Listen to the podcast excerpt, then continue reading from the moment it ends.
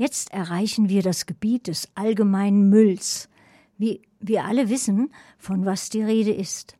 Gerne ärgern wir uns über andere, die nachlässig damit umgehen.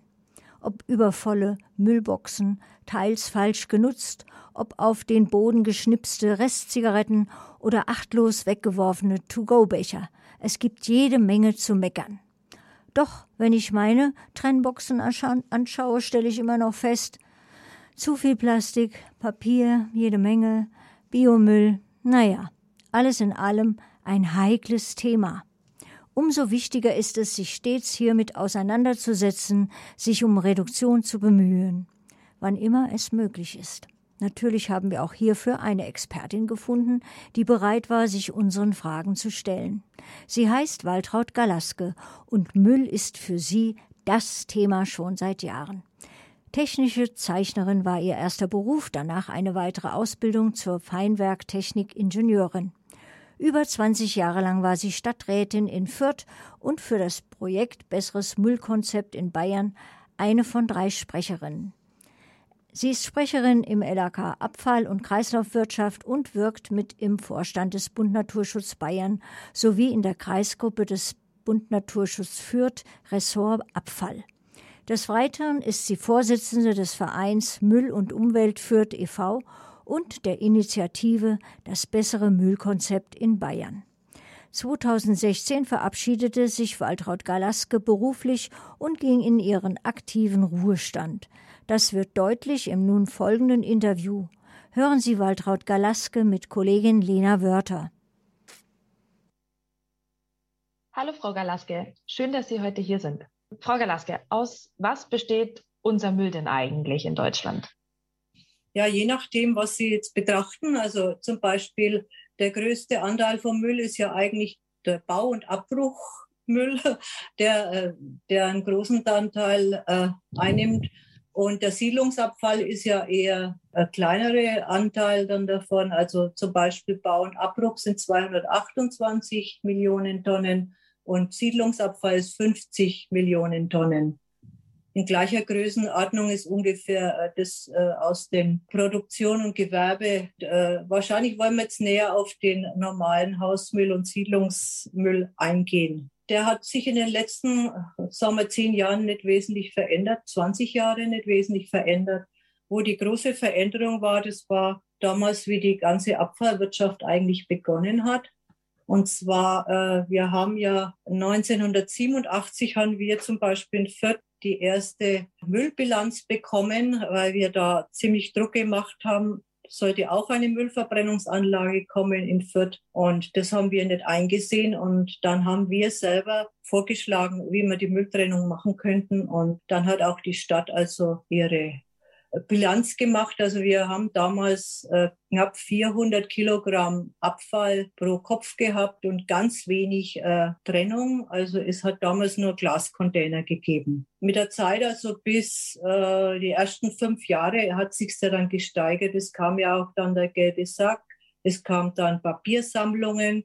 Es kam dann äh, so Wertstoffsammlungen, Sperrmüllsammlung zwar die Gesamtmüllmenge hat sich vergrößert. Das ist eben eigentlich das äh, Schlechte dran. Also wir haben jetzt insgesamt Müll 450 Kilogramm pro Kopf und Jahr, aber der Restmüll ist zurückgegangen. Restmüll ist von 300 auf 150 äh, Kilogramm Abfall pro Kopf und Jahr zurückgegangen. Also das war der Erfolg. Kein Erfolg war, dass die Müllvermeidung eigentlich hinten runtergefallen ist, dass man insgesamt mehr Abfall erzeugt haben. Daran ist auch teilweise schuld, dass eben die Supermarktketten alles verpackt verkaufen. Wir haben ja jetzt in, seit zwei Jahren mittlerweile schon äh, die Corona-Pandemie. Da haben wir uns natürlich gefragt, inwiefern jetzt äh, diese Pandemie auch auf unser Abfallaufkommen runterfällt. Ähm, hat das denn auch einen signifikanten Einfluss? In, Im ersten Jahr 2019 war der Einfluss sehr groß, weil da war ja alles geschlossen. Da waren im April 2020, da äh, ist die Müllmenge schlagartig gestiegen, weil es waren keine Gaststätten offen. Es hat nur To-Go-Essen gegeben.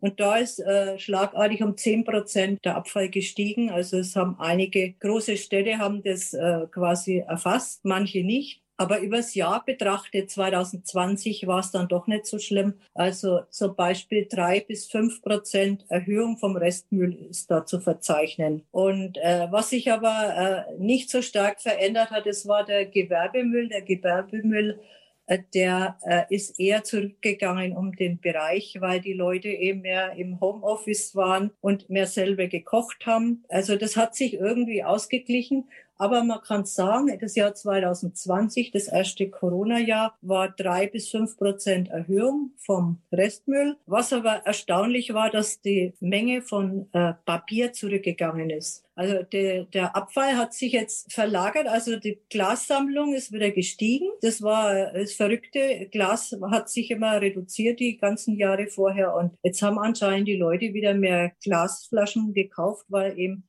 die Plastikflaschen doch etwas in Verruf gekommen sind. Also es äh, hat sich Positives und Negatives irgendwie ausgeglichen. Ich muss bloß sagen, in München hat sich nicht viel verändert, weil in München äh, ist der Restmüll konstant geblieben. Und zwar aus dem Grund, weil die äh, Wertstoffsammlung sowieso einen niedrigen Anteil in München innehat. Äh, dort wird ja im Bring-System gesammelt und Bring-System ist meistens das Sammelergebnis schlecht. Also gerade im Verpackungsbereich, da ist München quasi hat rote Laterne in Bayern.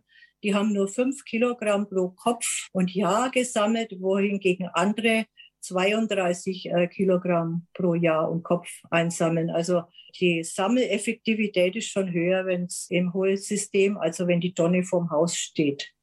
Sie haben es ja gerade gesagt, München ist da nicht so gut. Was kann denn jetzt jeder Einzelne zum Beispiel konkret machen? Ja, es muss ja von der Abfallwirtschaft in den Kommunen, also zum Beispiel in München da auch, muss Aktivitäten betrieben werden, dass eben der Müll besser getrennt wird.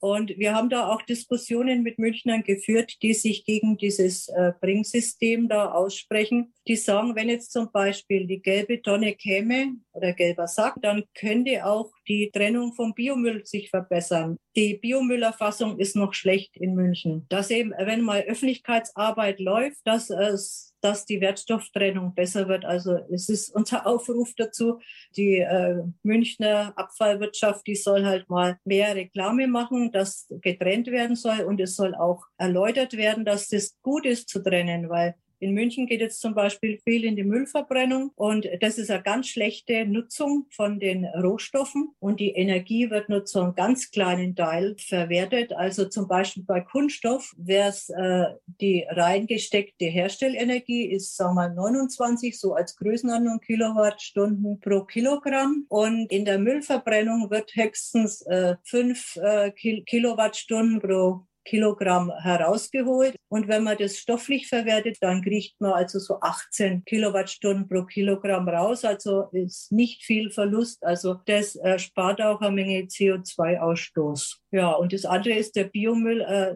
was uns ärgert, dass das in Bayern nicht so gut vorangeht. Biomüll ist feucht und nass und ist eigentlich schlecht in der Müllverbrennung. Und äh, wenn man das jetzt betrachtet, es gibt zum Beispiel die Möglichkeit, und das wurde jetzt angesprochen, in der aktuellen Situation, dass man mehr Biogas aus Abfallstoffen machen sollte. Und äh, das wäre jetzt zum Beispiel äh, besser sammeln von dem Biomüll und von dem Grüngut. Grüngut ist noch schlechter in München. Da ist kaum eine Grüngutsammlung vorhanden.